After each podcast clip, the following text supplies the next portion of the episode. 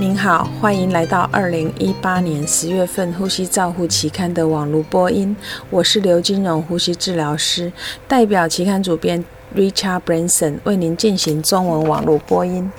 第一篇文摘是由 Jaskar 跟 Hargis 比较早产儿使用非侵袭性呼吸支持界面的成效。他们去比较鼻翼管在高流量氧气治疗 （CPAP） 和无创机械通气和传统。经鼻导管 CPAP 之间的差异，结果显示，不同的非侵袭性呼吸支持装饰无法单独挑出来鼻翼管作为这些变化的唯一因素。最重要的是，鼻管的使用与减少呼吸器支持的天数和氧疗持续的时间有关，但也增加了早产的视网膜病变的风险。哈夫曼提醒，非标准式 CPAP 界面执行标签注记要作为当前照护标准的重要性。此外，哈夫曼还鼓励我们在新评估新的技术时，要仔细收集相关的数据。第二篇文摘是由 Baker 跟 Vargas 评估专科呼吸治疗课程作为支持学士学位进入劳动市场的措施。结果显示，这种专科学士就就是副学位学士的这个网站的课程，只有不到一半的网站内容跟学士学位的课程是相关的，而且只有三分之一的内容包含注册的协议。所以，Strickland 评论学士学位作为呼吸治疗专业入门的重要性。他强调了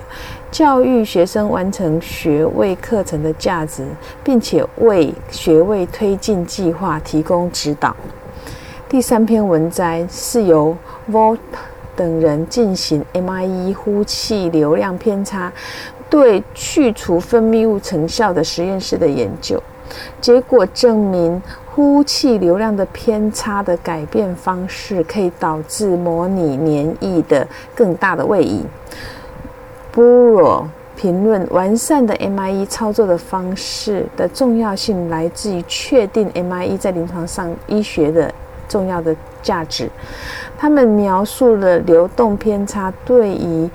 的重要性以及高。吸气流量不仅会迫使分泌物深入到肺部，而且会导致肺损伤。第四篇文摘是由 Oliveria 等人评估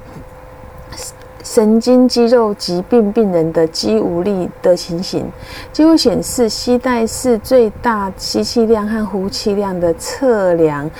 和用力嗅吸测试 （sniff test） 与实验室所测量到的结果有良好的相关性，所以他们建议使用这种确呃这种实用而且准确的测量来测量呼吸肌肉强度的方法。第五篇文摘是由 Silva 等人使用一种新的系统去评估最大吸气压力和肌肉暖身对于测量值的影响。他们提出一个结论是需要进行八次操作以达到最大的可靠数值，而且吸气肌肉暖身是可以提高受试者的表现。第六篇文章是由李等人分析中国呼吸治疗教育和实践全的全国性调查，结果显示，一百九十六位回应者，其中有三分之一是学士学位毕业的呼吸治疗师，四分之一为专科呼吸治疗师，以及六个月在职培训的护士。研究的结果是中国缺乏呼吸治疗执照，和护士未能认识到呼吸治疗师的价值以及呼吸。较专业的发展是最主要的两大障碍。第七篇文章是由卡米尔跟马萨姆使用日本健康照护联盟资料库评估加护病房和普通病房机械通气的安全事故，结果显示，在两百六十一件不良事件中有二十件导致病人死亡。人为因素和知识不足是导致错误最常见的原因。总括以前的文章的结论，熟练的呼吸治疗师培训似乎是全世界目前最重要的需要。第八篇文摘是由 Mora 等人测试五种呼吸机提供低潮气容积的准确性和是否含有湿化设备潮气容积的准确性，在 ARDS 的病人，结果显示，在低潮气容积下，呼吸器所提供的潮气容积下降七到九 percent，和绝对湿度增加和潮气量的具体呈线性的关系。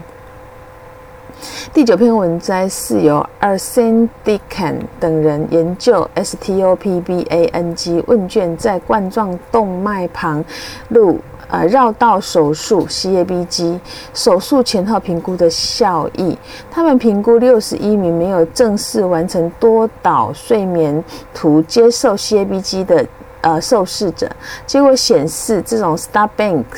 的问卷可以作为预测阻塞性睡眠中止症候群的风险和 CABG 受试者相关肺部并发症的一个呃很好的参考